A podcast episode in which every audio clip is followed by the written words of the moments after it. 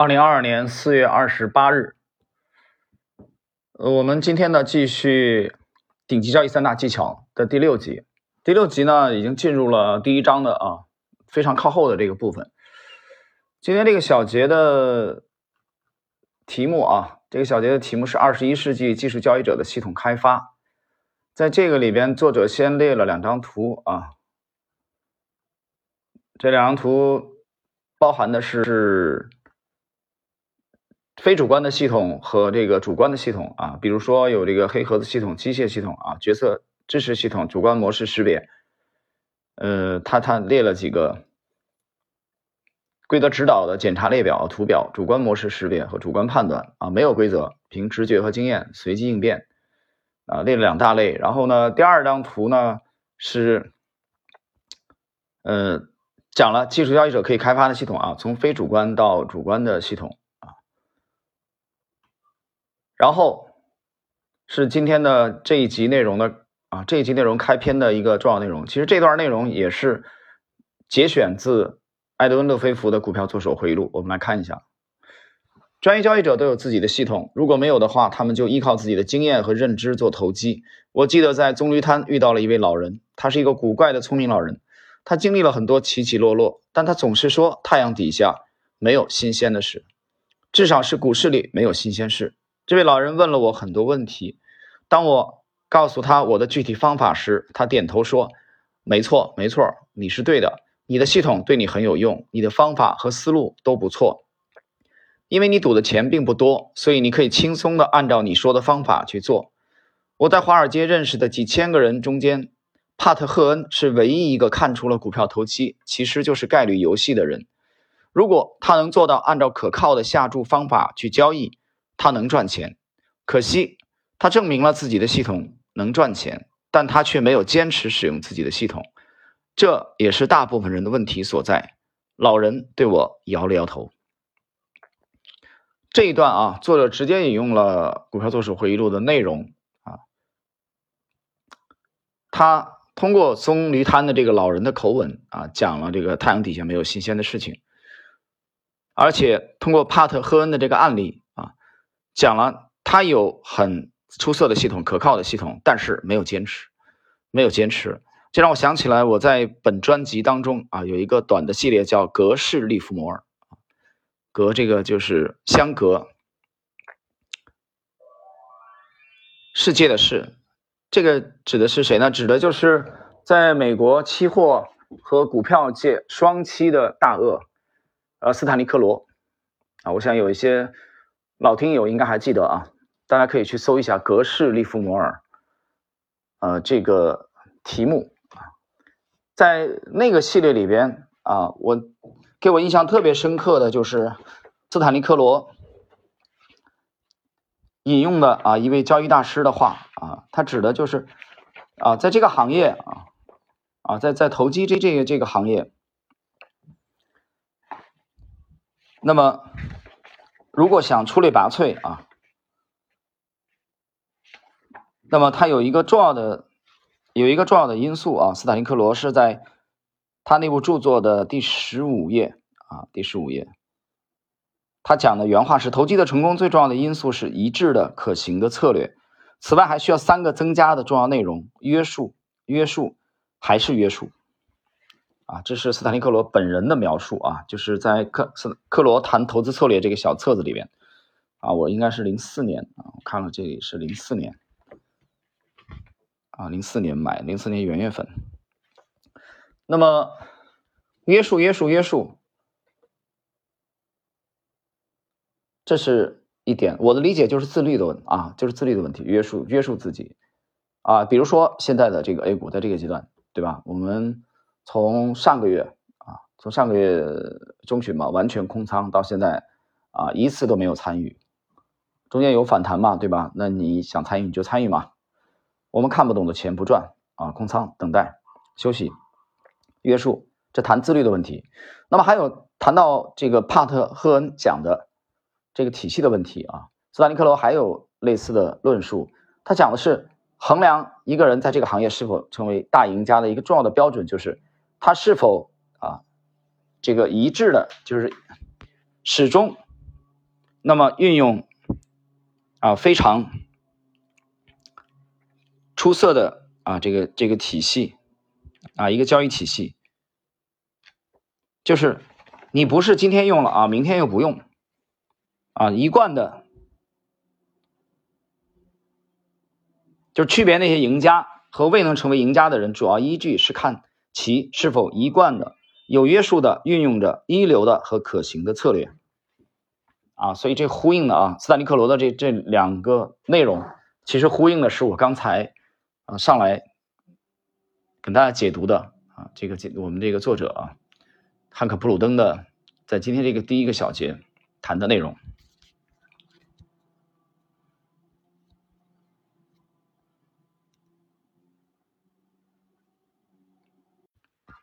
好，我们继续啊，呃，刚才呢是三大顶这个。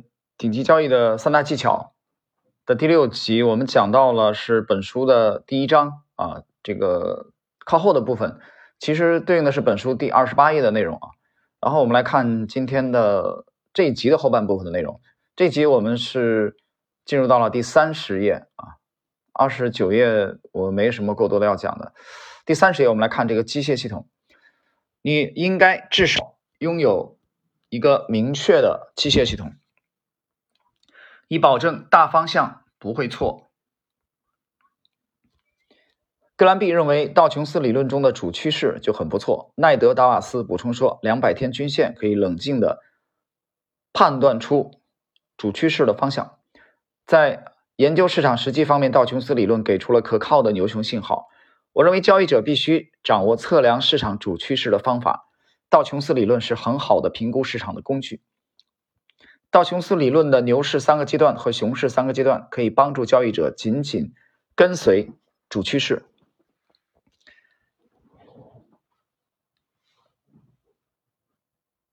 那么和主主趋势 预测者的简单性相比，图幺点七当中决策支持系统则显得比较复杂。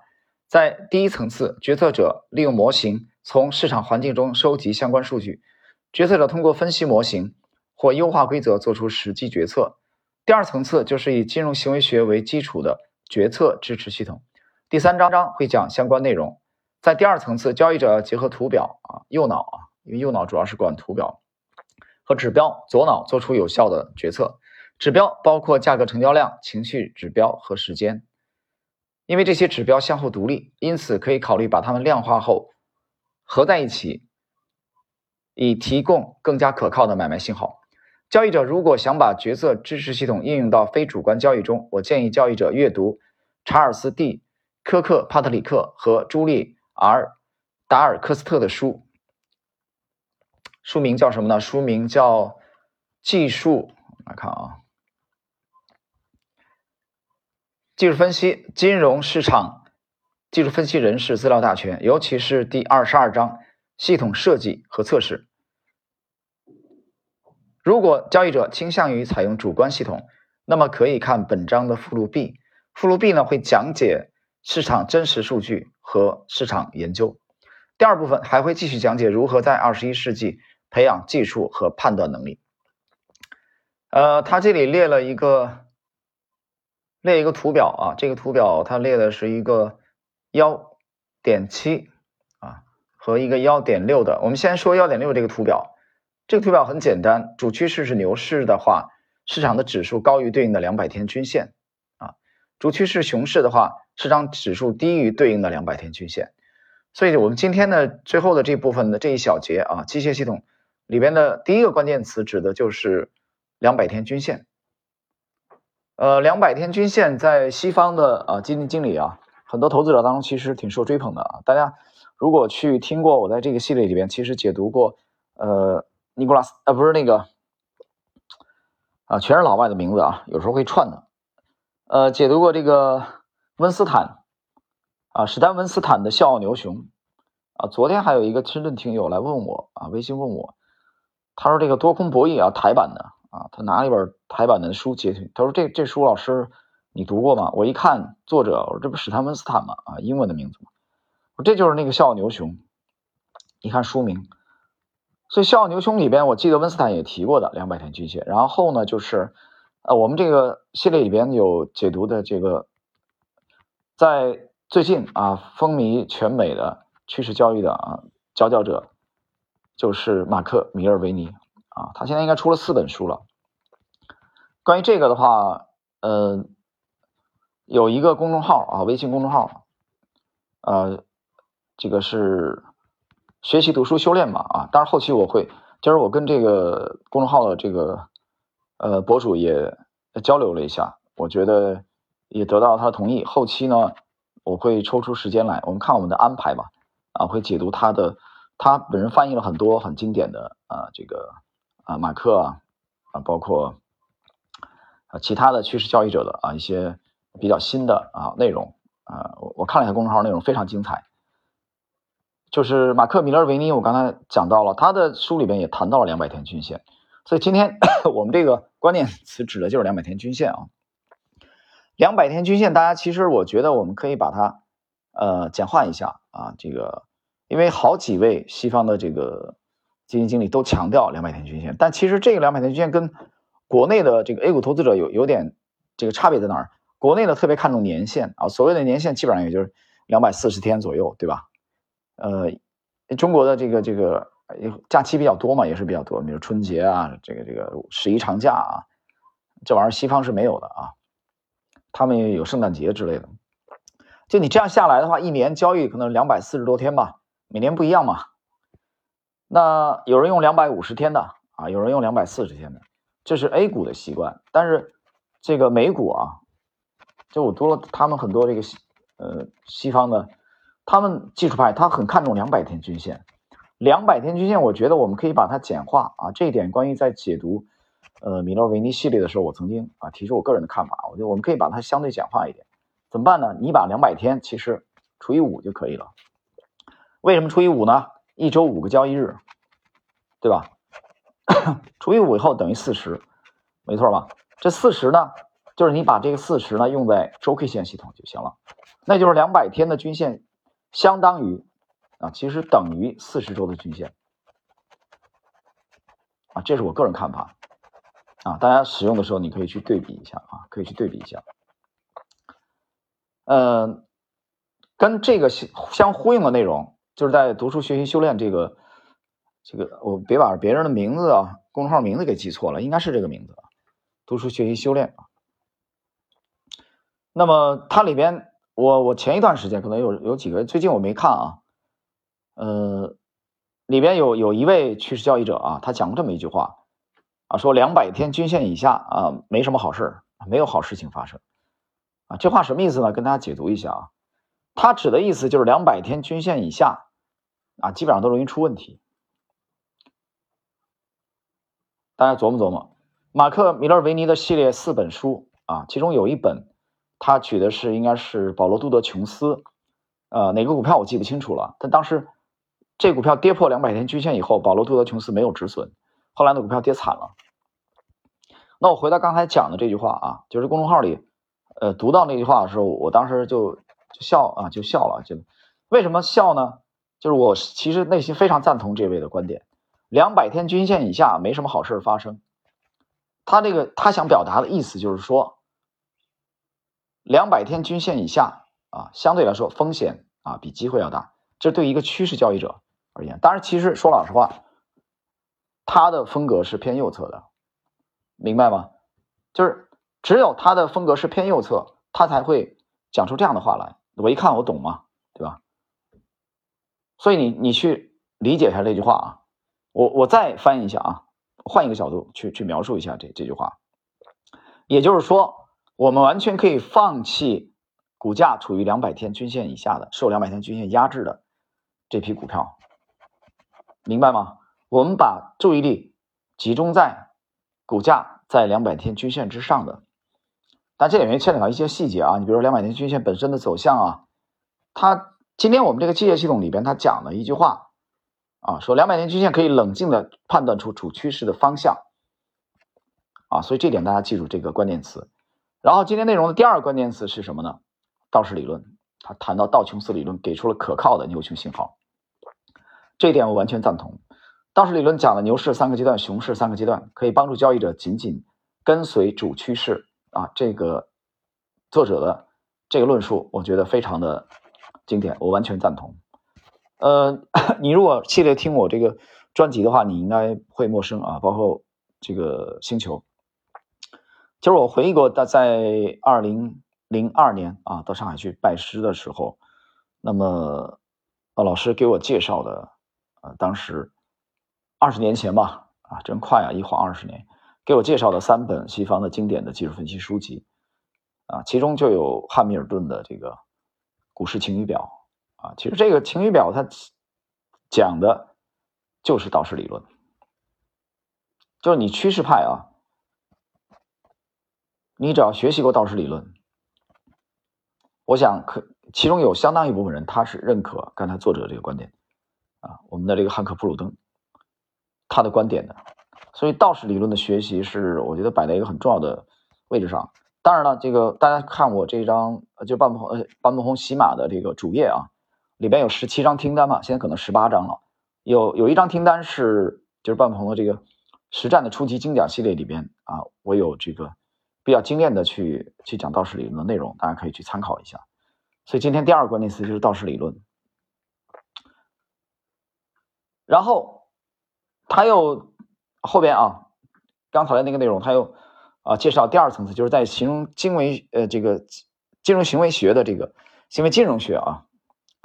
啊，这个这个翻译的这个汉字顺序可能有点颠倒。行为金融学的这个为基础的决策支持系统啊，这个是汉克普鲁东的啊比较擅长的。包括啊第二层次就是交易者 要结合左右脑做出决策，就后面他会提出一个全脑的概念啊，全脑的概念。这是图幺点六的内容。那么图幺点七。在讲什么呢？他讲了两个层次啊，第一个层次就是决策者，然后呢，之下有什么模型、数据、优化、分析软件啊、环境啊，这个环境指的是啊，我的理解，这个环境其实就是大势。那么第二层次呢，呃，模型的啊，下列的，比如说图表中型和 S 型的曲线，检查列表，认真检查每个仓位，然后综合的技术包括价格、成交量、情绪指标。时间，这是作者在这部书的开篇就讲的啊，四大要素。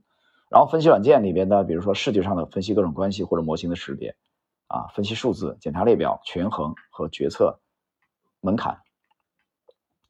那么今天内容啊，我们就到这里了。在下一集啊，第七集，我们将进入第一章的啊，呃，另外一个内容就是图幺点八，作者提出来的一个词儿叫全脑思维。什么叫全脑思维？其实他之前的章节已经讲了，就是左脑和右脑啊，结合左脑和右脑，对吧？右脑主要是识别图形啊，啊，作者提出了这个概念啊。好了，各位，呃，时间关系呢，我们今天呢对第六集的内容啊，本书的第一章的靠后的部分，呃，三个重要的、相对比较重要的概念啊，第一个，呃。今天一开篇就是通过利弗莫尔的这一段啊经典的论述，讲了一个职业的交易者啊应该去坚守自己这个坚守一个比较优秀的这个交易体系啊一致的一贯的去使用它，而不是今天用明天不用，对吧？第二呢，这这个其实也是自律嘛，约束嘛。第二就谈了这个很重要的一个，其我认为就是一个趋势跟踪的工具啊，判断主趋势的两百天的均线。然后这里边我也谈了个人的建议啊，可以把它浓缩一下，除以五。呃，第三就是他提到了道氏理论的重要性啊，很多人可能读的时候这一点可能会忽视它啊。作者因为一带而过了，这里没展开，其实很重要，非常重要。所以今天我们三个关键词，好了，时间关系，我们今天的这个第六集的内容的解读就到这里了，下一集我们继续。